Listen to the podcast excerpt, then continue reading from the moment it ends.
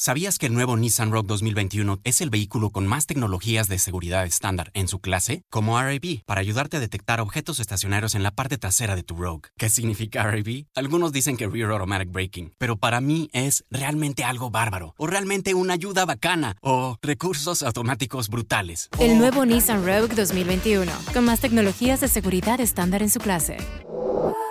Segmentación Euro Pacific Rogue 2021 versus últimos competidores en el mercado. Se comparan los modelos básicos. Bienvenido de vuelta a un Inspirarte Podcast, el único podcast de libros, inspiración y motivación que puedes usar en tu vida diaria. Hoy me alegra y me complace decirles que el día de hoy tenemos una entrevista muy padre con Soy una rama, es mi amiga Carmen, ella también es escritora, escribe poemas, es una gran personalidad del mundo del internet, sobre todo de Twitter. Si no la conocen, los invito a seguirla en arroba soy una rama en Twitter, en Instagram, en todos lados. Es una gran persona que conocí en una chamba que tuve hace como seis años y no habíamos realmente hablado mucho desde entonces, pero ella tiene su propio libro, yo tengo mi propio libro que puedes encontrar en carlaneaves.com y el libro de ella lo puedes encontrar directo con ella en su Instagram, pero nada, es una gran persona, eh, tuvimos la oportunidad de platicar un ratito sobre cosas de la vida, sobre sexualidad, sobre libros, sobre retos, sobre eh, cosas que queremos hacer en la vida y me pareció muy lindo poder compartir esa conversación con ustedes. Así que comencemos. Eh, pues nada, pues aquí está Ramita, Rama de ti, la más y la mejor autora de un gran libro que tengo aquí en el fondo. muchas gracias. Rama de ti. Rama de ti. Rama de ti, de poemas muy bonitos, que si no han leído tienen que leer, y también que has estado soltando en Spotify, ¿no? Ahorita te paso este, la factura de... Oye, sí. Por haber dicho todo eso. Para hacer eh, 10% de La todas las ganas, de la, todas Sí, las claro ganancias. que sí. Ahorita nos Este, ponemos de acuerdo. Va, perfecto. Te, pan- te No, mando mi, muchas mi clave. gracias. Este, nada, pues Ramita, aquí estamos presentes para cotorrear un poquito de la vida, de... Bueno, Rama y yo nos conocemos desde hace seis años. Nos conocimos en una Sí. chamba que tuvimos que mm, Sí. Fue muy divertida, no vamos a decir dónde fue, pero una agencia de música, redes sociales, cosas muy padres, muy divertidas, pero muchos retos. Y nada, fue hace tanto tiempo que, que es muy chistoso. estar Artistas muy, muy divertidos también. Artistas muy divertidos, gente muy divertida, muchas historias muy padres. Pero nada, bienvenida Rama, un honor y un placer. Ay, aquí. Carlita, muchas gracias. Yo estoy más feliz. Muchas gracias por, por invitarme a esta, tu segunda temporada. de La segunda podcast. temporada. Oye, estoy doblemente orgullosa de ti porque tienes tu podcast, ahorita te lo comentaba, fuera de cámara, de todo el contenido que estás sacando para redes sociales, promocionando tu libro, del libro que, que sacaste y lograste tu meta en un, en un en vivo que hiciste. Supe que querías sacar un libro antes de tu- tus 25 años, ¿estoy en lo correcto? Antes de mis Y 20. lo logró. Bueno, sí, sí, justo de que, bueno, antes de, o sea, tengo hasta los 25 para publicar esta onda, ¿no? Es una meta que me puse, no sé, creo que a los 18. Entonces, publiqué mi libro un mes antes de los 26. Te Cumplido. lo bañaste, de verdad, wow. Sí, y en la cuarentena, o sea, ¿cómo? No sé, pero lo logró. Y pues estoy muy orgullosa de ti. Muchas felicidades por tu nuevo bebecito y tu segunda temporada de podcast. De podcast y pues yo estoy feliz de estar aquí. Muchas Muchas gracias, gracias. Muchas gracias. Pues el libro lo pueden encontrar en carlaneaves.com y también ahí, Rama, tú no sabes esto, de hecho nadie lo sabe, pero estoy ahí cotorreando con personas de coffee shops, em, así como para, para venderlo en las, en las coffee shops. De hecho, ahorita actualmente lo pueden encontrar en Guayoyo, en la sucursal de Valle. Pero, Ay, qué padre. pero ahí va, va a empezar a manifestarse en otras cafeterías, porque justo platicaba de que, bueno, pues todas esas historias ocurrieron en coffee shops, entonces como que qué bonito, pues poder encontrar el libro en una coffee shop. Y en lo personal, Sí. al Guayoyo he ido N cantidad de veces. Entonces... ¿Trabajaste ahí? No, de Guayoyo nunca trabajé. Aquí, full disclosure, algo que nunca he dicho en cámara, es que en las cafeterías en las que yo trabajé es en la Nacional, que antes estaba con The Bread, y en una cafetería que ya no existe, que se llama eh, Coffee Trade. También ya desapareció de la faz de la tierra. Pero en esas fueron. Entonces, por lo pronto lo podemos encontrar en Monterrey y en Ciudad de México no lo pueden encontrar. de momento no, solo en mi página. Muy bien. Lento pero seguro. No, está bien, tú, tú, tú dale como tú puedas. Yo también tengo mis libros, los envío yo personalmente, los dedico y así. Entonces es como movernos con los medios que tengamos. Y pues muchas felicidades, amiga. Muchas gracias, igualmente. Tú, el tuyo, por ejemplo, ¿todavía lo vendes en, en qué página lo podemos encontrar, Ramita?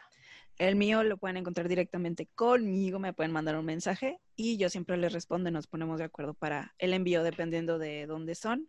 Ya se les cotiza el envío y así es como pues, lo envío por Uh. paquetería. y así. Próximamente también quiero hacer audiolibro, pero eso no tengo fecha, entonces para que me adelanto, pero sí, es una idea también para que lo tengan versión audio únicamente y lo escuchen en donde sea. Work in progress, me encanta. Muy bien, Sí. Ramita. Qué bueno que todavía. Sí, porque me acuerdo, yo compré tu libro así literal cuando recién salió del horno. Fue como que sí, claro, vamos. Entonces, qué lindo Ay, que. muchas gracias. Es- en ese momento se estaba vendiendo en la página de Relatable. Sí, me acuerdo, me acuerdo. Sí. Muy buena onda. Muy bien, Ramita. Pues eh, en general, para la gente que a lo mejor no te conoce, de los que estamos aquí presentes, ¿qui- ¿quién dirías que es Rama? O sea, yo sé que ya has platicado antes como de dónde proviene tu, tu gran apodo, que me encanta, pero cuéntanos. ¿Por qué Oye, Rama? Rama salió de una cosa súper simple y tonta que me da pena contar, pero no importa, lo, lo cuento con mucho orgullo porque al fin de cuentas es quien soy ahorita. Ah. No, mira, Rama nació de la necesidad de volver a escribir en redes sociales de manera, estoy entrecomillando, anónima, porque antes tenía otra cuenta que se llamaba Carmen la Regia, según yo muy original. Como Cindy la Regia. Ajá, según yo muy original, Carmen la Regia, y ahí empezaba a escribir y pues como que empecé a tener seguidores, pero por algún, eh, por algún motivo X la cerré la cuenta. Dije, ah, ya no quiero tener cuenta de Twitter, no quiero saber nada de Internet, bye. Pero empezó a nacer otra vez estas ganas de expresar lo que sentía y abrí otra cuenta de Twitter y hablando con una amiga me dijo en, en forma de broma de, no, ¿por qué no le pones soy una rama? Y pones de que una ramita de, de foto. Y yo, ah, pues sí, se me hizo chistoso. Busqué si estaba disponible el nombre y pues sí estaba y ya creé así, soy una rama empecé a escribir mis cursilerías, obviamente sin foto, y un amigo muy querido que se llama Roberto Rocha, no sé cómo me descubrió, y en algún tweet que vio mío, me empezó a retuitear y de ahí él me empezó a dar como mucho... Pero te y- sabiendo que eras tú. No, no, no, no nos conocíamos. Ah, mira. Ok, ok. Sí, sí, sí. Me, me retuiteó, me acuerdo, y yo me metí a buscar sus, o sea, lo- a buscarlo a él en internet, me di cuenta que hacía eh, videopoemas, y ya, no mames, escribe bien bonito y así. Mm. Este, y me empezaron a seguir muchas personas en, en Twitter también, en Soy una Rama. Y me acuerdo que estaba en una universidad, este, pues privada y así, donde pues, va mucha gente fresa y yo me sentía muy apenada de que No mis vamos a amigas... decir se- qué universidad. No, vamos a decir qué universidad, yo me sentía muy apenada de que no manches, mis amigas se van a dar cuenta que me gustan las mujeres. No, este, esa era mi válvula de escape, mi cuenta de Twitter, de lo que yo sentía en ese momento, ahí escribía todo. Después llegó un momento en donde ya me, me cansé como de ser, estar escondida o estar tapada todo el tiempo y fue como, ay, ya, voy a poner una foto. Subí una foto y, y ya, de que, ay, es Ramita, ya te conocemos, ya, ya le podemos poner cara a Ramita y no sé qué. Ándale. Entonces empezó a surgir todo esto. Qué padre. Y sí, después es- eh, abrí una cuenta de, de Tumblr que ahí ponía mis textos largos y también empezó a, a tener mucha aceptación. Y pues así empezó Rama. Soy una Tumblr. rama y ya, me hice ramita. Sí, Ramita. Qué, qué loco Tumblr. Yo también en su momento usaba Tumblr así para compartir GIFs y tonterías, pero no sé, no Está sé si sigue padre. vivo. ¿Sigue vivo? Sí, sigue vivo. Según yo, sí, hasta hace mucho que no me meto, pero creo que hace un año. Seguía vivo, no sé si ahora todavía sigue. Qué chistoso. Está muy chistoso porque la neta, como que I can relate a lot con tu historia de Rama. O sea, mi historia era di- distinta. O sea, hay personas que actualmente no tienen ni idea de quién era Sunglasses Skate, pero pues yo era Sunglasses Skate. Y de- del por Tus qué. lentes, sí es Exacto. cierto. Ajá. Y siempre me preguntan de qué bueno, ¿y por qué no? O sea, ¿por qué, por qué esa identidad? Y es un poquito eso, o sea, que dices como que qué vergüenza que sepan que soy yo, porque a pesar de que yo Ujú. no hablaba de mi sexualidad y nada tan íntimo, Sí. eh, pues sí, como que pues muestras una parte de ti al mundo que no sabes si va a ser bien, bienvenida, ¿no? Entonces sí, siempre da como un poco de miedo ser así de vulnerable. Y pues nada, era yo escondiéndome detrás de unos lentes, así como tú detrás de una rama. Y es como, ir, ir enfrentándote al mundo poco a poco, ¿no? Es como cuando te vas a meter a bañar y metes primero un pie a ver cómo está y luego ya te vas metiendo así. Yo creo que así lo hicimos por esa razón. Justamente. tenías tus videos con tus lentes y tenías tu Gandalf y así. Eh, sí, Gandalf en español, tío, que ahí sigue en algún lado. Hostia. Hostia, qué cosas. Ay, qué bonitos momentos. Ya sé. Pero sí, así nació Ramita y así nació Sunglasses Skate tú me acuerdo que te desapareciste un tiempo de redes sociales y de internet y de todo. Es correcto. Sí, tuve como dos años de break. Y justo hace poco le platicaba a alguien esta historia, que era de que, bueno, ¿qué pasó, no? Y, o sea, no sé si a ti te, te suene, o sea, si tú te hayas pasado por algo similar. Pero cuando yo era Sunglasses Skate, como que tenía toda esta identidad, a lo mejor como muy ñoña, unicornios, Gandalf el español, eh, y así. O sea, como muy dispersa, o sea, ¿no? De que sea como book reviews, decía datos curiosos, decía como a veces videos chistosos. Pero luego llegó un punto en el que yo ya no me sentía esa persona, o sea, ese personaje. O sea, que era como, como que quiero, quiero que me tomen en serio, quiero como realmente aportar algo. O sea, quiero, no, no que esos videos no aporten nada, pero como que quiero, quiero darle un propósito más fuerte a este esfuerzo. Okay. Y, sentía que Sunglass Skate no iba con eso, de que Sunglass Skate, pues nada más era como esta persona divertida que dice estupideces y se la pasa bien. Y entonces en esos dos años de break, que también yo estaba pasando como por mi transformación personal, em, como que no, me, no resonaba conmigo nada de lo que yo estaba haciendo y sentía que era como una tarea que estaba ejecutando en lugar de algo que estaba disfrutando tuve que reencontrarme y los primeros, ya no sé si fueron 10 videos o quizá fueron menos, de esta nueva vida de podcast, eran con el podcast de Hablemos de Libros, que dije, ay, book reviews, ¿no? Como yo solía hacer. Pero los 7, 8 videos, ya no sé, me di cuenta de que tampoco era eso. O sea, yo quería hablar de más cosas de la vida, o sea, de que sí, los libros pues me han aportado mucho, como aquí están algunos, este, pero no necesariamente quiero dar una crítica biográfica de qué trata cada libro, sino quiero como desmenuzar esta información y, y cotorrearla, ¿no? O sea, de que, bueno, apliquémoslo en nuestra vida cotidiana, porque luego en un libro a lo mejor es demasiado empírico. Sí, sí, sí. Y digamos que por eso regresé. Fíjate qué curiosos son los, los puntos de vista o las perspectivas. ¿Cómo lo veías tú? Tus primeros videos que para ti se te hacía como algo más de broma o algo más cotorro. Palabra de señora. y a mí, yo que veía tus videos, sí se me hacían divertidos, pero yo decía, esta chava es súper intelectual, es muy inteligente, tipo, aparte que es divertida, pero para mí tu contenido era para gente que quería leer, que quería conocer, o sea, para mí era un contenido intelectual, vaya. Y tú lo ves, sí, ajá. Y tú ahorita que te estoy escuchando es como, no, es que yo quería algo más serio, algo más, yo, wow, wow. O sea, yo visto de afuera, yo sí te veía como todo lo que le estabas aportando a la gente que te veía de cultura, de películas, de series, pero de un punto de vista muy, muy directo y me siempre me ha gustado mucho cómo te expresas y cómo, cómo hablas. Y está bien, o sea, es válido que, que hayas como evolucionado y hayas querido tomar otro camino, pero sin embargo, este, nunca has cambiado tu esencia y nunca has cambiado tu forma de comunicarte. Simplemente oh. estás, o sea, maduraste en tu, en, sí, en tu contenido y en, en tu calidad de videos a lo mejor. Ay, gracias. Este, pero siempre te he visto así como la persona que, que, lee mucho y que tiene mucho que aportar. Y pues felicidades. Ahí estamos tus fans viéndote y escuchándote. Listos para ver qué más viene. Ay, qué bonito. La verdad es, es muy bonito siempre escuchar ese tipo de cosas porque no sé, o sea, incluso en la actualidad que, que tiene un giro, ¿no? Diferente mi, mi, existencia en el Internet. Como que de vez en cuando alguien me escribe en un post o por eh, mensaje directo de que, ay, este mensaje me aportó esto o gracias a ti me he dado cuenta de esto. Y siempre es bien bonito, o sea, lo digo porque para quien sea que esté escuchando esto, si tú tienes una persona que te gusta, que aporta, o sea, si hace ilustraciones, si escribe, o sea, como neta, hácelo saber. O sea, porque muchas veces como tu comentario puede ser la diferencia del mundo. O sea, si tienes un amigo ilustrador que vende stickers a 10 pesos de lo que él dibujó y él mandó imprimir y él distribuye, cómpraselo, aunque no lo vayas a hacer nada con él, como que el simplemente hecho de, verte que eres escuchado y que la gente como que resuena con tu arte, es como otra onda, otra onda y alimenta el alma. Que te manden una foto de una página de tu libro o que te manden una foto del sticker que acabas de hacer, no sé, en Colima o en, no sé, en otra parte de México, es como, no manches, llegó allá o le está haciendo ruido o le está sumando de manera positiva. Es como, qué chingón. Exacto, exacto.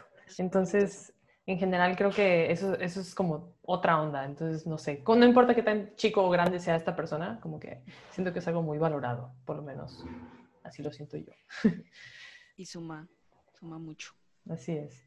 Y por ejemplo, Ramita, regresando a tu libro, tu identidad, tu todo, en todo esto, y lo platicamos un poquito off the record, eh, como que sientes que han sido los mayores obstáculos, porque siento que el lanzar tu libro, el, el salir con tu foto en tu Twitter, es como, pues es un parteaguas, ¿no? O sea, que qué te hizo querer ser tú, qué te hizo querer mostrarte ante el mundo. Es súper invasivo, pero es una invasión que después se siente rica. Está raro esto, pero ahí te va. Primero decidirte a escribir, a, a plasmar en letras en una hoja de papel lo que tú sientes, está cabrón. Luego, atreverte a publicarlo en redes sociales está más cabrón. Y luego atreverte a querer venderlo es como otro nivel de este cabrón. Ajá. De, lo van a comprar, les va a gustar, ¿qué me van a decir? No sé, o sea, es mi primer libro, qué compromiso tan grande tengo con, con toda la gente que cree en mí, que me ha seguido, que me ha apoyado, como para salirle con algo que no les guste. Ujú. Entonces, como son niveles de desnudarte ante la gente. Pero ya cuando pasas todas estas etapas, yo creo que ya se siente súper bien. Sientes como ya desbloqueé varios niveles de vulnerabilidad y, y te aprendes a aceptar un poquito más y a estar bien contigo misma y a, y a amar tu voz, que lo que dices y sientes está bien, que mm, no sé, está padre porque empiezas a agarrar más confianza cada vez, ¿sabes? Es como Mm, si es bien recibido o no, ya no importa porque ya lo hice. Exacto. Qué bonito. No sé si a ti te pasó en esa etapa de crear tu libro o cómo fue tu proceso de... Ese libro, la verdad, fue mm, todo un challenge. También off the, off the record, le comentaba a Ramita que para mí su libro fue una gran inspiración y siento que, pues, o sea, no, no que sean parecidos, pero también incluso el tamaño y el diseño es parecido, ¿sabes? Este, Así es.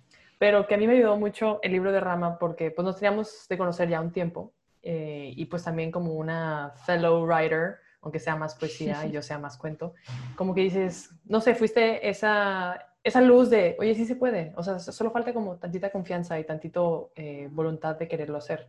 Y para mí mi proceso de, de este libro en particular, del amor tiene sabor a café, fue muy personal porque habiendo sido barista en varias coffee shops, eh, me tocaba ver historias de amor y de desamor, incluso vivir algunas historias.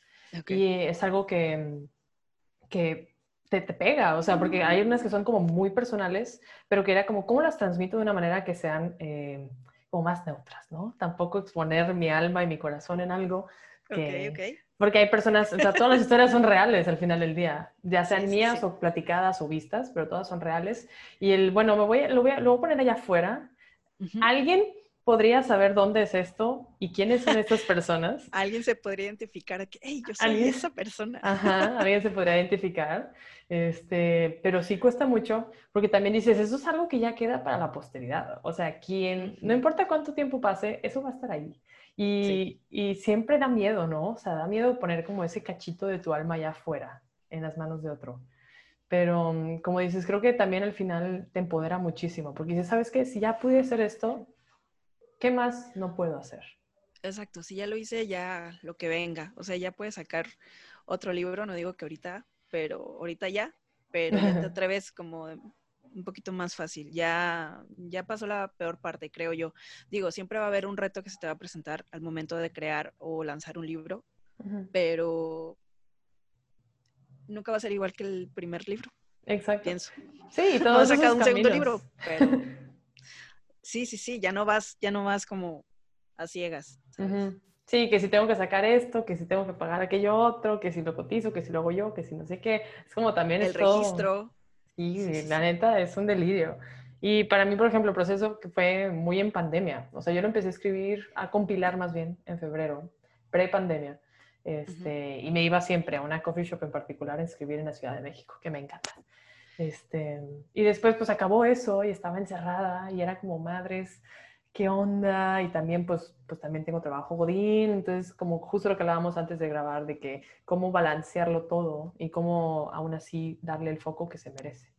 Entonces yo creo que fuera de, o sea, dentro de toda la pandemia fue algo positivo para mí en ese sentido porque me dio como más intimidad conmigo misma, del estoy yo, solo estoy yo y mi cerebro.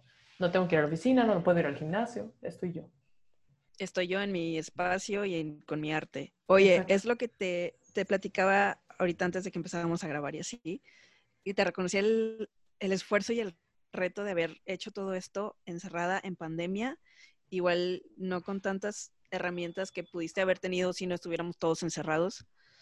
Y mi duda aquí es, o mi pregunta para ti aquí es, yo en entrevistadora.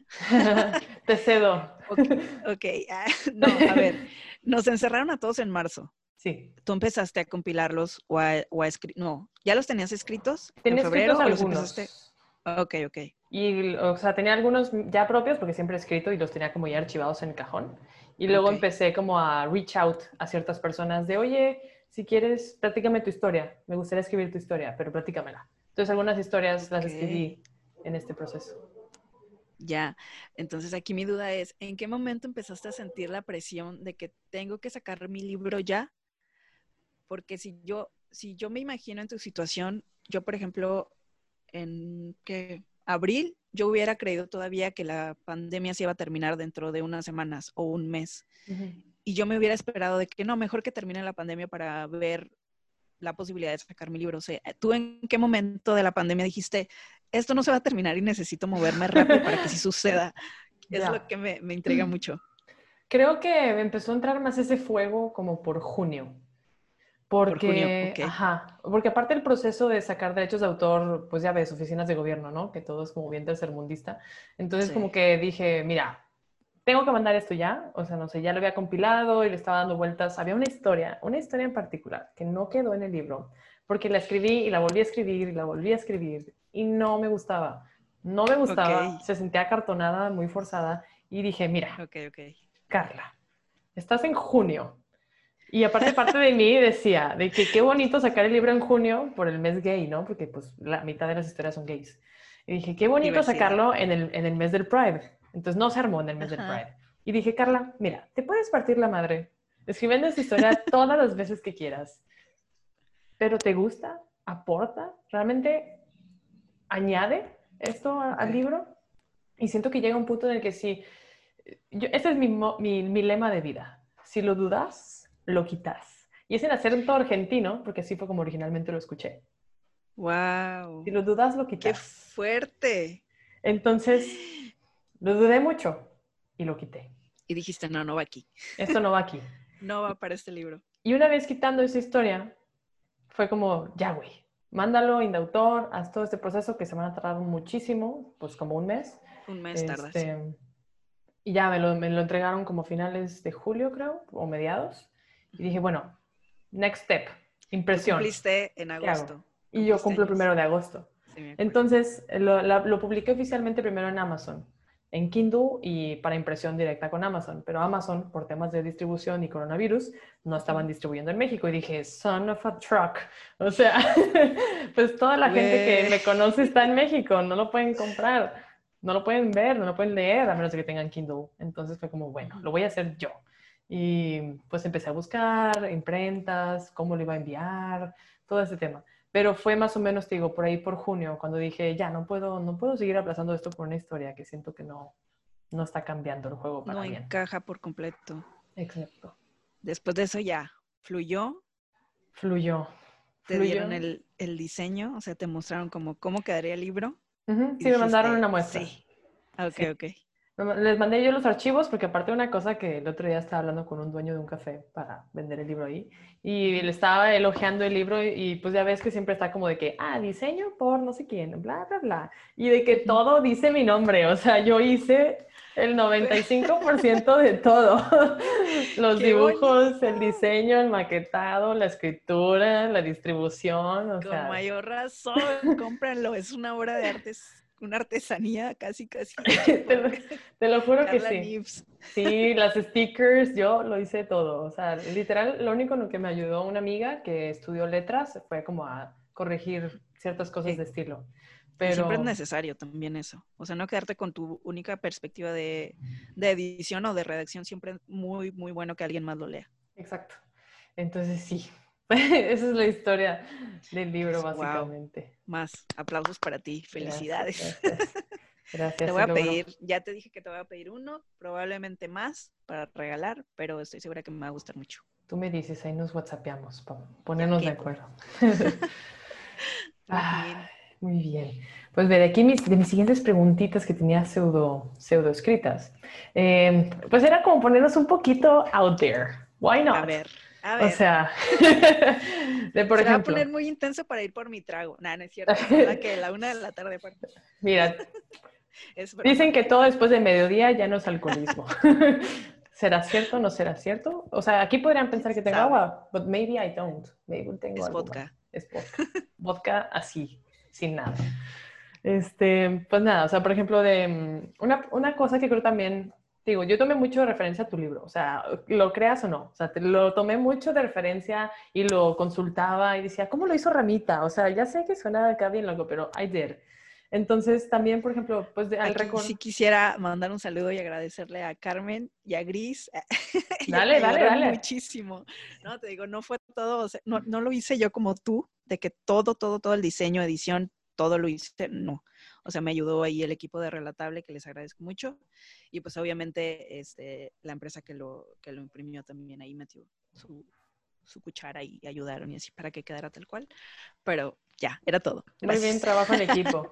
Digo, pues ya, ya lo sabía. Yo nada más, es el libro de Ramita, me gusta el libro de Ramita, me parece muy padre. ¿Qué le puedo aprender al libro de Ramita? Entonces, em, pues de lo que platicábamos también al principio, de que, bueno, nos conocimos en, en una agencia en la que trabajábamos juntas, y Carla en aquel entonces era muy bebé y estaba muy guardada en el closet. Entonces aquí va, más o menos. de por- no, no, Ok, no, ok. tampoco, tampoco. Ah, ok, ok. Este, de, por ejemplo, para mí, o sea, fue, fue toda una decisión el, el que mi libro incluyera historias gays. Porque a pesar de poderme identificar con el arco iris, yo personalmente, es, es distinto, ¿no? O sea, que tus amigos o alguien cercano sepa qué onda contigo. Pero yo nunca tuve un coming out en internet, ¿sabes? Como que la, la gente que sabe, sabe y la gente que no sabe se lo imagina. yo creo. No lo escondes. No lo escondo, exactamente. Ujú. Pero entonces al hacer un, un libro tan gay, que el 50% de las historias son gays, o sea, fue, una, fue un pensamiento que tuve de, puedo hacer todas las historias straight, puedo cambiar todos los, los ellas por los cells y los cells por ellas, o sea, I can do it. Este, pero decidí no Entiendo. hacerlo. Ajá, decidí no hacerlo, porque creo que también es necesario el, el o sea, pues toda la gente de la comunidad, enclosetada o no enclosetada, el, el mostrarnos afuera como seres humanos. ¿no? O sea, de que somos personas, o sea, por el amor de Dios. Este, entonces, por ejemplo, en, y me mencionabas que también te daba issue de que, ay, las niñas de tu escuela superan que eras gay, ¿no? O sea, Sí. ¿Cu- ¿cuál, fue ese struggle? E- Eso fue cuando todavía no tenía ni idea que iba ni siquiera a abrir mi Tumblr, mucho menos sacar un libro, ¿no?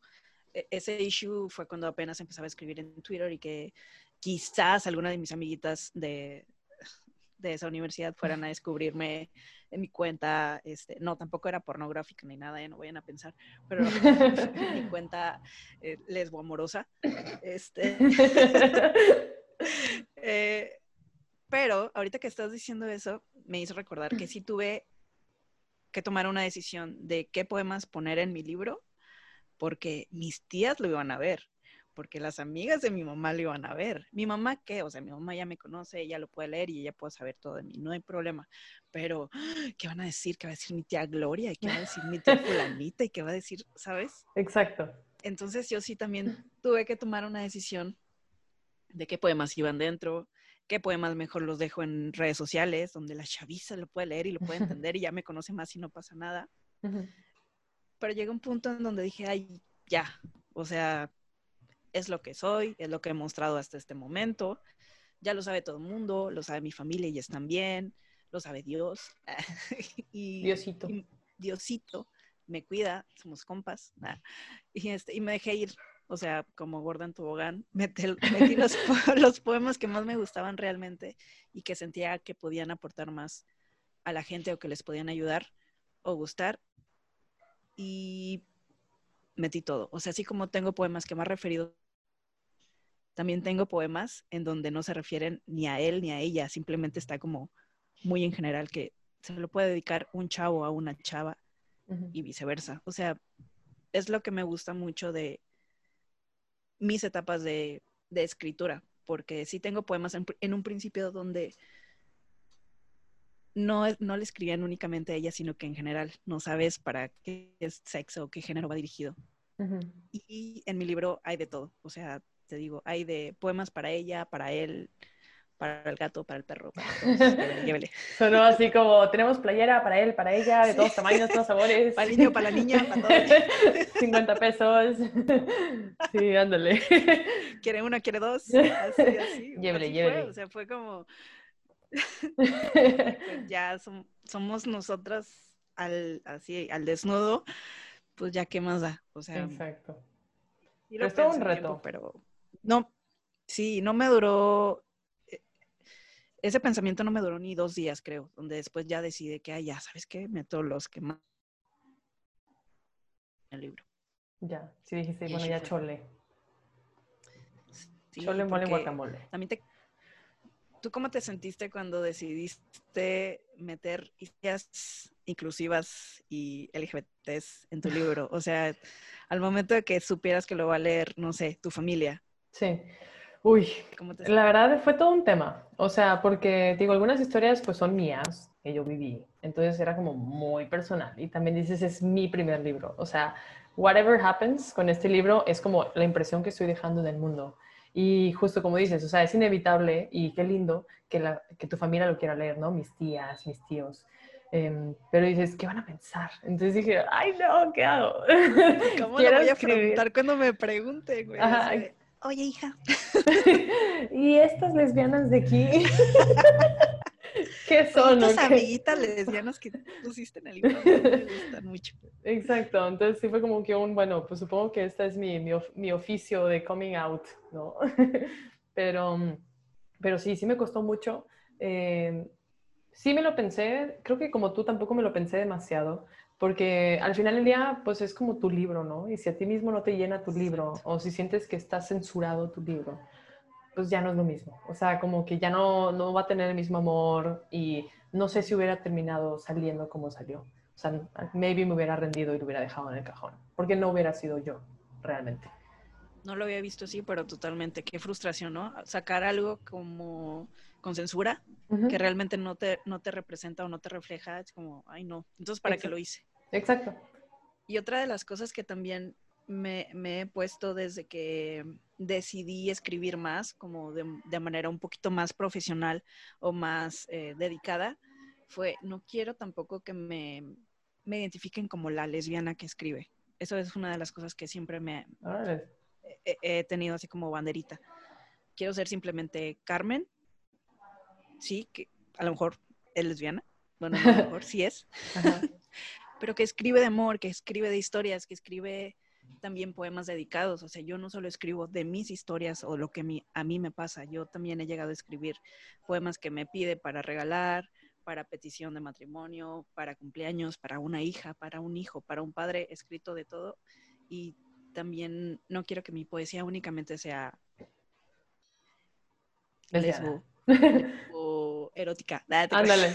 La verdad, o sea, qué que, bueno que lo mencionas porque a mí me encanta eso. O sea, por ejemplo, siento que como ente del Internet, como que siempre tienes dos opciones, ¿no? Tienes la opción de brillar por lo que realmente te gusta y por lo que eres o ponerte tu sexualidad como bandera en el pecho. Y hay muchas personas allá afuera que no es malo, cada quien hace lo que se le antoje y lo que le suene, pero que dices, mm, esto, o sea, como que la comunidad online de gay solamente brilla por tu sexualidad pero es como, eres mucho más que solo tu sexualidad. Y que mira, también se aplaude. Yo tampoco quiero como recriminar a las personas que tienen como su banderita gay en su cuenta de, en su biografía de Twitter o Instagram. Yo también les aprendo mucho y les quiero aprender mucho más porque yo no soy activista, pero también quiero estar al día de mis derechos, de lo que está pasando con mi comunidad y les quiero aprender, ¿sabes? Todo el tiempo. Entonces no los quiero como un poco recriminar de que, ay, no eres solo gay y ya, sino, pues hay de todo, como dices, o sea, pero la gente también te encasilla. Muy muy fácil que te Sí, encasillen sí en siento que ese es el peligro, o sea, porque una vez que, y te digo, no tiene nada de malo, y te digo, también requiere mucho valor el ponerte esa bandera y que todo lo que hagas en tu vida sea LGBT, o sea, la neta, yo creo que también parte yo no lo hago porque no me atrevo, o sea, porque me da miedo, porque al final del día, que alguien te vea feo en un café, dices, ay, ¿por qué me ven feo? ¿No? Este, pero no como ¿Qué que estoy ese, haciendo, amiga? Yo les Sí. pego. ya sé, ¿no? Karate cinta negra, pero le da miedo, ¿no? Qué valiente. Qué oso. Sí, es cierto, no me acordaba. Ay, ay, qué vergüenza. Pero mm, de eso, de que qué feo que te... Bueno, a mí no me gustaría que me encasillaran tampoco, o sea, por, por eso, o sea, de que como dices, soy una persona, no sé, que lee, que escribe, que hace todo esto, who happens to be gay. O sea, es como es una ah, separado. Entonces, no sé. Sí, es como mi sexualidad, pues, ¿qué tiene que ver con lo que escribo, con lo que hago? O sea, Ujú, va a sonar a lo mejor algo muy rudo, pero pues no te incumbe, es muy con quien yo me siento enamorada o con quien yo me acueste o con quien yo, es muy mi vida privada, ¿sabes? Exacto. Ya de ahí a que si escribo para una mujer y te gusta el poema y te sientes identificada y lo quieres, lo quieres compartir, adelante, aquí está, o sea, un placer que lo compartas. Pero sí, Exacto. esa era otra de las cosas que, que siempre tuve desde un principio, que no quiero que me identifiquen como la lesbiana que escribe. Exacto. Qué bonito. No, tú eres ramita. Siempre vas a ser ramita. Ramita la lesbiana, nada, no, ramita, ramita. Carmen la Ramita ramita. de ti. Está bonito. Y por ejemplo, mm, bueno, también aquí había, ¿qué quería preguntarte? Lo platicamos también, que obviamente, pregunta. sí, sí, sí, que bueno, tenemos ya cada quien su primer libro. Obviamente habrá un segundo libro, tanto tuyo como mío. ¿Qué te gustaría? O sea, si ya te dijeran, mira, Ramita, aquí tienes este fajo de dineros para hacer tu siguiente dinero, tu siguiente libro. ¿Qué quieres que sea? Sácalo. Sácalo. Ok. Tú dime qué, cuándo y cómo y lo hacemos. Qué nervio, ¿no? Qué ¿Dónde está mi sugar, mi sugar daddy, sugar mama? Ya sé. Oye, pues mira, yo ya tengo, primero hay que registrar, pero yo ya tengo una compilación de libros que son micropoemas, de verdad son frases muy cortitas, y lo tengo en una libretita que es de este tamaño, así chiquita. Órale. Entonces, a las personas que yo se los he mostrado, son, que han sido como cuatro o cinco personas, perdón, les ha gustado mucho, mucho, mucho. Y digo, ok, esto creo que tiene potencial y creo que es- valdría la pena sacarlo, pero en un formato chiquito. A mí me gustaría mucho y tengo en mente sacar un libro de, de bolsillo, o sea, con Ok. poemas o frases chiquitas y así. Qué lindo. Y ese sería mi segundo libro. Qué cute. Me gusta, me gusta la idea. Como poemas portátiles. Exacto. Y aparte tengo otra idea en mente que ya lo comencé, pero necesito crear obviamente más. Son cuentos infantiles, pero con, con poemas. Es que todavía no defino si son poemas infantiles o cuentos infantiles, pero al fin de, de, de todo, o sea, quiero que sea como una enseñanza que los niños puedan escuchar y que tengan, que ten- o sea, que estén en, en verso. ¿sabes? Ok, me gusta. Entonces, es, ese es otro que, pero yo creo que ya sería el tercero. ¿Y ese le ves, por ejemplo, alguna línea en particular como de, de algún tipo de enseñanza? O sea, de algún tipo de mensaje.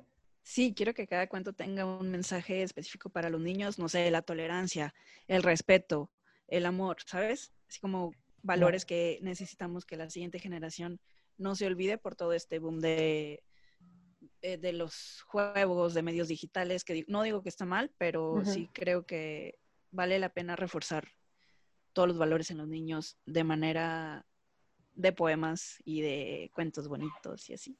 Qué lindo. Me encanta. Lo quiero pasar a audio también, entonces por eso quisiera que, que fuera grabado con mi voz y así. Ándale, eso me gusta, es algo que yo tengo también pendiente de hacer. Ya ves, me- te había comentado Audiolibro. que... Sí, Sí, sí. pero que ya ves que, por ejemplo, para estar en lo, lo que es de Amazon, pues como que tienes que tener un domicilio en Estados Unidos y Está horrible eso. cosas tercermundistas, ¿verdad? Pero pues por lo menos eh, Instagram, Spotify o algo por el estilo. Pero sí, o sea, creo que está padre también porque justo con, con Eugenio Rubio, el que fue mi, mi entrevistado pasado, Sí. eh, me comentaba que, o sea, no sé, como que hay a veces que no, no te das la oportunidad de como sentarte a leer y que poner a disposición de las personas como tus historias o tus poemas en una versión narrada como que también impacta diferente. O sea, es como lo que hablamos de las diferentes maneras de, de aprendizaje. Hay gente que aprende visualmente, auditivamente, tocando. Entonces, como que qué padre poder llegar a más personas. O si es un niño que a lo mejor no sabe leer, pero que su mamá le, le cuenta una historia, pues que también lo pueda tener como de la voz de la autora. Siento que es como, tiene otro Estaría muy bonito. Exacto. Sí, es, la, es la idea y... Ay, me emocionaste, Carla, ya quiero sacarla. Muy bien, pues ya, Ramita, ya, aquí todos Ya estamos apoyándote. Pero es que yo no soy una máquina como tú que tus horas de comida estás creando, wow. No, sí, la verdad, mis respetos, eres una persona muy comprometida, ¿eh? Y wow, Muchas gracias. muy Cualquier responsable. I try, I try. Y bueno, este, tengo una serie más de preguntas. Me gusta o sea, Dígame. la idea de, por ejemplo, si pudieras dejar cinco cosas en el mundo, algo material, o sea, tú escoge, no tiene que ser algo particular, algo material, algo espiritual, simbólico, representativo, o sea, cinco aprendizajes, cinco lecciones, cinco mensajes, ¿qué dejarías? Solo cinco. Que permanezcan conmigo o dejar de, Tu legado, ah, dejar aquí en el mundo y ya, Ujú. yo ya no esté. exacto. Lo que yo quisiera dejar, el primero, es el valor del tiempo de las personas. Que no están, o sea, somos, es- no sé quién, quién lo dijo primero, pero sé que somos polvo y así como estamos, nos vamos. Y ya no tuvimos tiempo de disfrutar, de despedirnos, de agradecer. Entonces, el valor del tiempo de las personas yo creo que es algo lo más valioso que quisiera que se quede como permanente en el mundo y que todos lo, lo tengan presente y lo, y lo aprecien. El segundo puede ser el valor a ser nosotros mismos. Sin temor a que nos critiquen, como yo comencé escribiendo, de manera anónima, pero que te valga, que si quieres bailar en la calle bailes, obviamente si, sin que lastimes o ofendas a alguien más. Importante. Eso es, es muy importante. Ese sería mi segundo. El tercero, ¿qué puede ser? Es que a mí me gusta mucho la música, igual que, que no se deja de disfrutar la música, que, que la vivan y la sientan y, y creo que ahí se despliega mi, mi, ¿qué es? Mi cuarto, Sí, va a ser el cuarto. que se dejen sentir y se dejen llorar, porque yo soy una persona muy chillona y y sé que hay muchas personas que se, se, se privan de llorar o se inhiben. Y yo, por ejemplo, puedo llorar de un- con un comercial de jabonzote y puedo llorar con, con todo. Soy una Es que viste cómo lavó la ropa. güey, si algo se me pone la piel chinita y lloro, me dejo llorar y no me importa que me vean y no, o sea, es algo que siento que deberían de, de valorar todos, que se dejen sentir. Y de quinto, Uy. de quinto es amar y dejarse amar sin, sin miedo, pero también con conciencia de, de no lastimar. O sea, con responsabilidad de, ok, estoy amando a esta persona, pero estás consciente que no le estás haciendo daño. A lo que voy es no aferrarse, ¿sabes? O sea, amar dentro de lo sano y dentro de la comunicación y dentro del respeto. Todo así, desde el amor puro. Claro. Sí, de Ese hecho, es el quinto que quisiera dejar. Hay una quote que creo que es un eh, tipo de monje, no me acuerdo, no lo tengo tan presente, que dice que amar es como sostener una mariposa.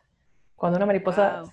se pone en tu mano y la quieres seguir admirando, no la puedes hacer así, ¿no? O sea, no la puedes atrapar, agarrar, sostener. Como que si quieres admirarla y quieres dejarla ser, la disfrutas así. Solo la sostienes en la mano y ya. La sostienes. Y si decide volar, voló. Si decide quedarse, se quedó. Güey, qué bonito.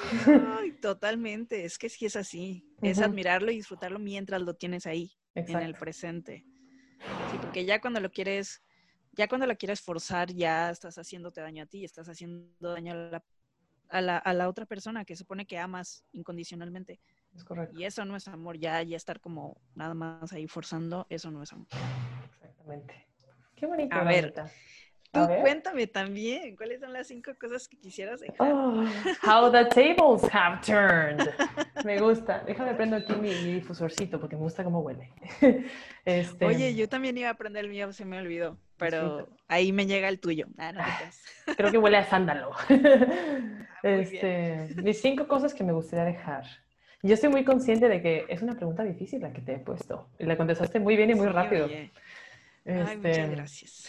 Creo que me gustaría dejar eh, muy importante, número uno, empatía. Porque siento que la empatía aplica en todo. En, en el trabajo, en la escuela, en la familia, intelectualmente, todo. O sea, siento que muchos de los problemas, si no es que todos, se resuelven solamente con detenerte tantito, alejarte de la, de la imagen y pensar, bueno, si yo estuviera en la situación de esta otra persona, ¿yo qué pensaría? ¿Yo qué sentiría? ¿Yo qué haría? Y muchas veces ahí están las respuestas. O sea, que dices, bueno, yo no haría esto, yo. Pero esta persona con todo su contexto, con todo su background, tiene sentido que haya reaccionado de esta forma. Y sabiendo eso, podemos ahorrarnos muchas discusiones y muchas situaciones difíciles. Entonces creo que la empatía sería uno. Este, Totalmente. el número dos sería el, el, el siempre aprender, o sea, el darnos la oportunidad de siempre aprender de las cosas y de las personas. O sea, lo que dices de que, no sé, eh, ¿cómo haces tantas cosas, no? Y digo, bueno, no sé, pues me organizo, es difícil. Te lo pero- dicen muy seguido. Sí, la verdad que sí. Muy- muchas personas me preguntan, oye, veo que publicas de que diario y de que... Estás cabrón, amiga. y veo que el podcast y que si el karate y que si el gym y, le- ¿y cómo le haces? Y yo, uy, pues mucha organización, mucha. Uy, pues no duermo. No duermo, no sí duermo, ¿eh? pero bueno, varía, qué tantas horas. Pero, o sea, el, el aprender, o sea, porque muchas veces, o sea, no sé, yo sé de buena en lo que tú quieras, en karate, por ejemplo, pero nunca, ah, una cosa hermosa del karate, que el otro también, día también lo platicaba, pues ya ves está la cinta negra, ¿no? La cinta negra, con, cuando te la amarras muchas veces, con los años, se va desgastando y se va volviendo a ser blanca, porque al final el, el interior de todas las cintas es blanco, simplemente el recubrimiento es de color.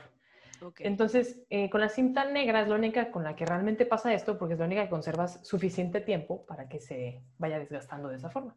Y también simboliza que aunque seas cinta negra, al volverse blanca, pues siempre estás como en esa actitud de aprendizaje de cuando eras una cinta blanca. O sea, de que no eres un Mr. Saiyajin solo por ser negra. O sea, siempre deberías ser de igual de humilde que el primer día que pisaste el dojo. Guau, no sabía eso. Exacto. Yo estuve en Taekwondo, pero me duró dos meses. Pero qué bonito. O sea, no todo el tiempo vas a ser el máster eterno. Va a llegar un Exacto. punto en donde vas a seguir aprendiendo, sí o sí. Siempre sigues aprendiendo. Entonces creo que la número dos sería eso, o sea, el, el aprender que nunca terminamos de aprender, básicamente. Amén. Amén. Qué El número tres es amor y cuidado propio.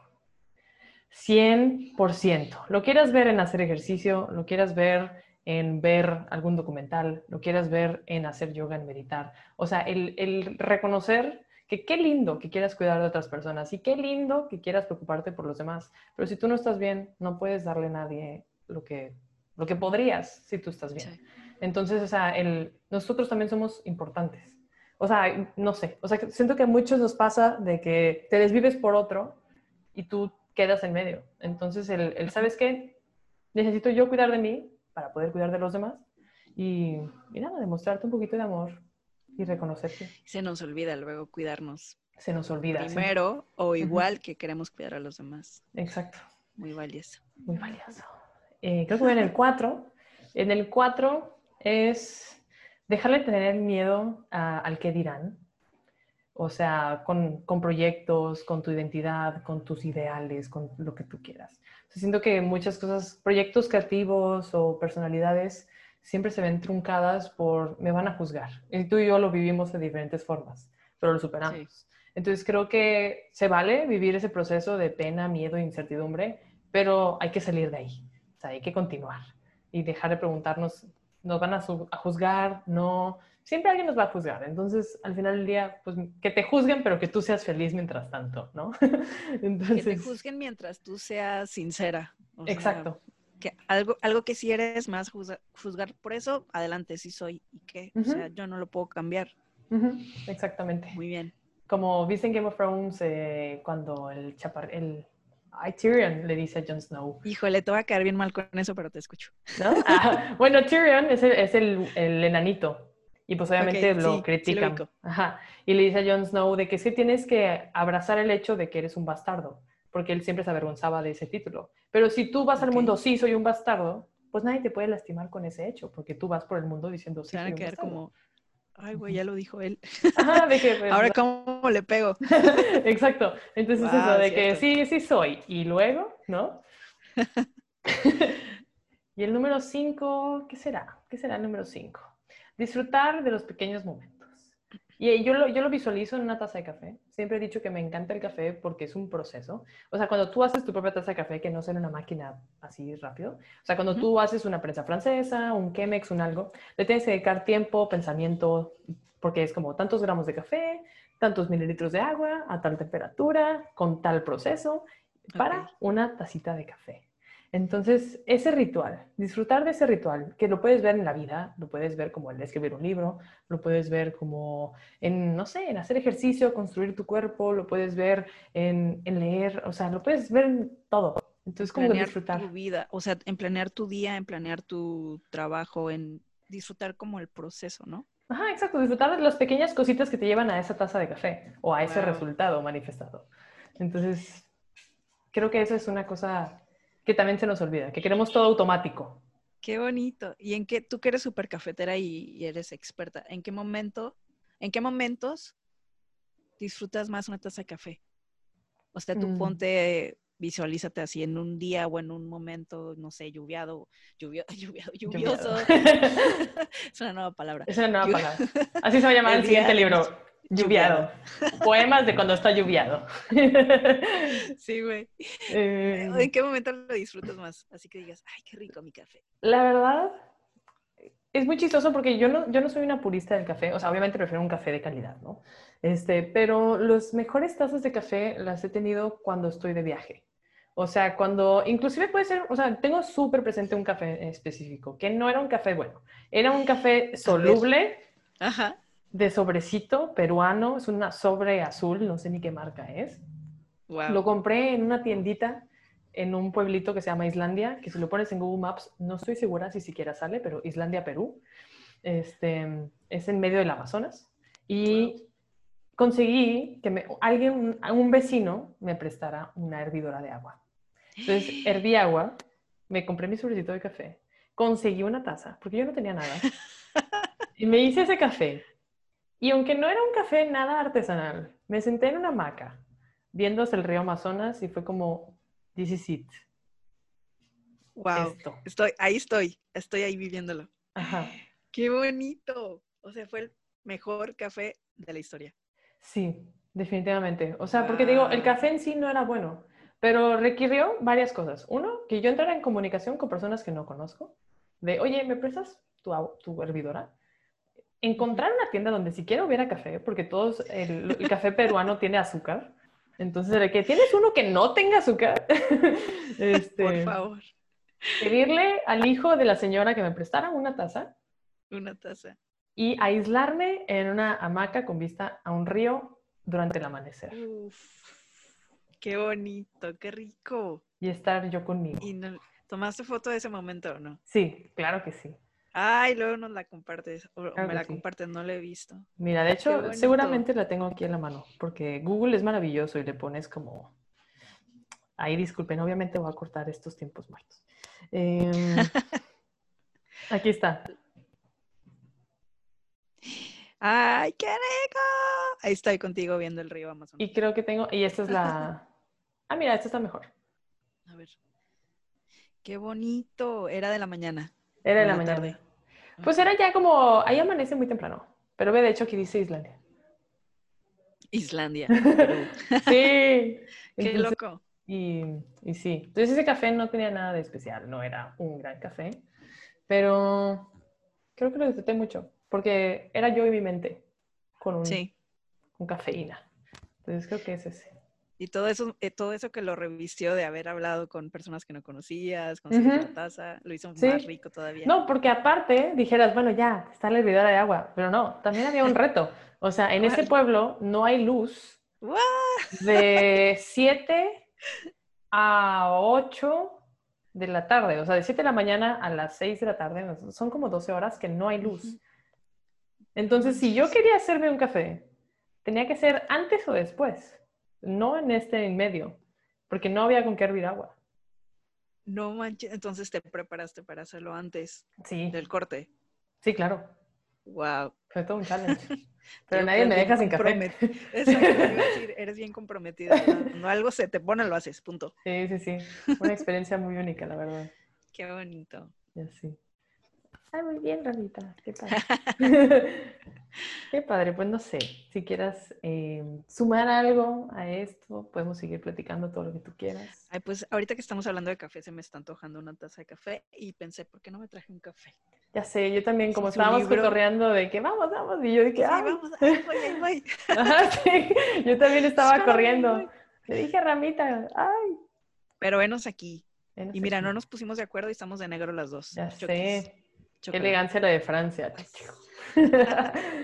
Ay, Ay, pues me gusta mucho platicar contigo. Hacía mucho, mucho, mucho que no platicábamos así face to face mil años. en internet, pero pues ya nos vimos, ya teníamos como que seis, siete años. ¿Cuánto Más fue? o menos, como seis años. Que no nos veíamos. Pero pues la amistad siempre ha estado, la admiración también, el apoyo también. Sabes que ahí, aunque no hablamos todos los días, nos estamos echando porras y flores de tú puedes, ánimo. Vamos, la verdad-. Ah, vamos, sí se puede, mía. Vamos.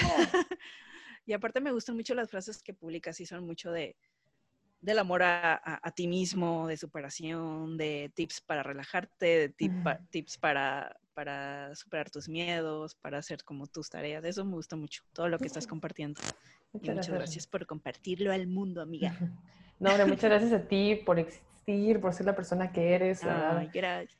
O sea, te lo digo y ya, y tampoco quiero ser fangirl, o sea, pero la neta, tu libro fue un antes y un después, o sea, Gracias. qué bueno que lo sacaste y, y que sepas que por lo menos a mí me tuvo un impacto personal muy positivo. Dime, Quiero- tienes cara de decir algo. Sí, es que quiero confesarte que, que me sorprendió mucho que me mandaras foto de que compraste mi libro, porque ya te- en ese momento, cuando saqué el libro, ahí sí creo que teníamos años de no hablar nada, absolutamente nada, ni por mensaje. Sí. Entonces, que mi amiga con la que trabajé hace un chingo de años me mandara una foto que tenía mi libro, fue como, no mames, qué bonito. sí. Entonces, te, te agradezco mucho y, y sabes que el respeto, el cariño, el apoyo es mutuo y, y de verdad, gracias. Nombre de ti, Ramita. Te digo, o sea, yo, yo cuando vi que lo, que lo publicaste, bueno, no, sí nos seguíamos aunque no hablábamos. Reconozco que no hablábamos. Lo Sí, vi y no dije, güey, qué chido. O sea, la neta que qué chido. Y, y wow, o sea, wow, padre. Y 100%, o sea, voy a apoyar esta causa. O sea, Ay, 100%, o sea, porque, porque wow. Y entonces por eso lo, lo compré, creo que, o sea, no sé si en la preventa o lo compré muy automáticamente en cuanto vi que existía. ay, Este, gracias, gracias. Entonces, te digo, o sea, para mí, o sea, significó mucho el, el ver que tú estuvieras haciendo eso y, y el tenerlo en mis manos y, y también leerte, ¿no? Si tú siempre te, te he seguido desde que nos conocemos. Entonces, Thank ah, you. muchas gracias por poner tu, tu semillita para tu rama en el mundo. Aquí andamos para eso. Ah, Aquí andamos sembrando semillitas. ¿Qué? ya sé, ya empezó a sonar extraño, ¿no? sé. Yo queriendo parafrasear que si el rama, la planta, es una semilla, pero ya Sí, empezó a aquí les siembro la Ya semilla. lo ¿o qué? forzamos, ya lo forzamos, ya lo pero, pero sí, amiga, la verdad, muchas gracias. Y también muchas gracias por querer estar aquí con, con, con todos Un nosotros honor. en el podcast. La verdad, extrañé a Gandalf. Pensé que le ibas a traer. Estoy muy ofendida porque no está con nosotros. Mm, Te lo, te lo debo Ah, para te la creas. siguiente, amiga. La verdad es que como me mudé hace Ok. menos de un mes, mi, mi vida es, un sí, desmadre. Entonces No te todavía tengo creas, cosas por desempacar, pero Gandalf está va, por ahí. Pues dentro de todo este caos, muchas, muchas gracias por, bueno, este caos de que te estás mudando y demás, muchas gracias por hacerte el tiempo de, de esto, de esta grabación, de esta llamada y de invitarme, de tomarme, tomarme en cuenta Claro que Vale sí, mucho Ramita. para mí. Es un honor pues, tenerte aquí. Espero que pronto me vuelvas a invitar para plati- platicar y así. Claro que sí, me amiga. Mucho. Sí, yo también, la verdad es que sí, sí, sí, se extrañaba platicar. Luego nos tomaremos un café, volveremos a grabar, veremos qué, pero 100% Ja, se debe repetir. Va. Muy bien, amiga. Pues muchas gracias. A ti. Eh, Si quieres, no sé, dejo de grabar. bueno, muchas gracias. Gracias a todos. Despídete, Rama, despídete. ¿Dó- ¿Cuáles son tus redes sociales, Ramita? Mis redes sociales, de verdad, wow. Sí, dale. Sí, es un cierre, wow. Bueno, eh, pues me encuentran en todas las redes sociales, menos en TikTok, porque todavía no me animo a abrir un TikTok. Amiga, Eh, sin miedo al éxito. Soy una señora, no sé si todavía, bueno, no sé, luego me animo. Vemos. Bueno, me encuentran en Instagram, Twitter, eh, Facebook como Soy una Rama y si quieren pedir mi libro me escriben un mensajito y ya saben que a todos les contesto y nos ponemos de acuerdo y les mando mi libro y así. Y también sigan a. Carlita. Que, es Que ya me conocen si están escuchando esto. Síganla si no la siguen. Pues déjame, bueno, pues muchas gracias, Remita. Muchas gracias, un honor por tenerte aquí. A Sin ti, duda amiga. se repetirá. Sí. En fin, gente, esa fue la conversación que tuve con Soy una Rama, con Carmen. Espero que les haya gustado, espero que les interese compartirlo con alguna persona que le pueda aportar algo. Recuerden siempre apoyar a aquellas personas que estén en su vida, que tengan proyectos creativos o proyectos de cualquier tipo, ya sea un negocio, un micronegocio o cualquier cosa. Creo que eso es uno de los aprendizajes más importantes que me llevo del día de hoy. Y nada, cualquier cosa que te haya gustado, que te haya llamado la atención, por favor, eh, entra en comunicación conmigo en Instagram, en Twitter, en donde tú quieras. Me encanta platicar con ustedes y contestar todo lo que me dicen. Y recuerda que puedes encontrar mi libro en carlaneaves.com. Yo soy Karen Nips y te veo en el siguiente Inspirarte. Bye. When you're ready to ride Metro, we want you to know we're ready for you. Here are just a few of the people at Metro to tell you how we're doing our part to keep riders safe. We're cleaning like never before with hospital grade cleaning. You'll find hand sanitizer stations all over the metro. No mask, no metro. Need one? We have a few extras. At Metro, we're doing our part to keep the DC area moving. Find out more at WMATA.com slash doing our part.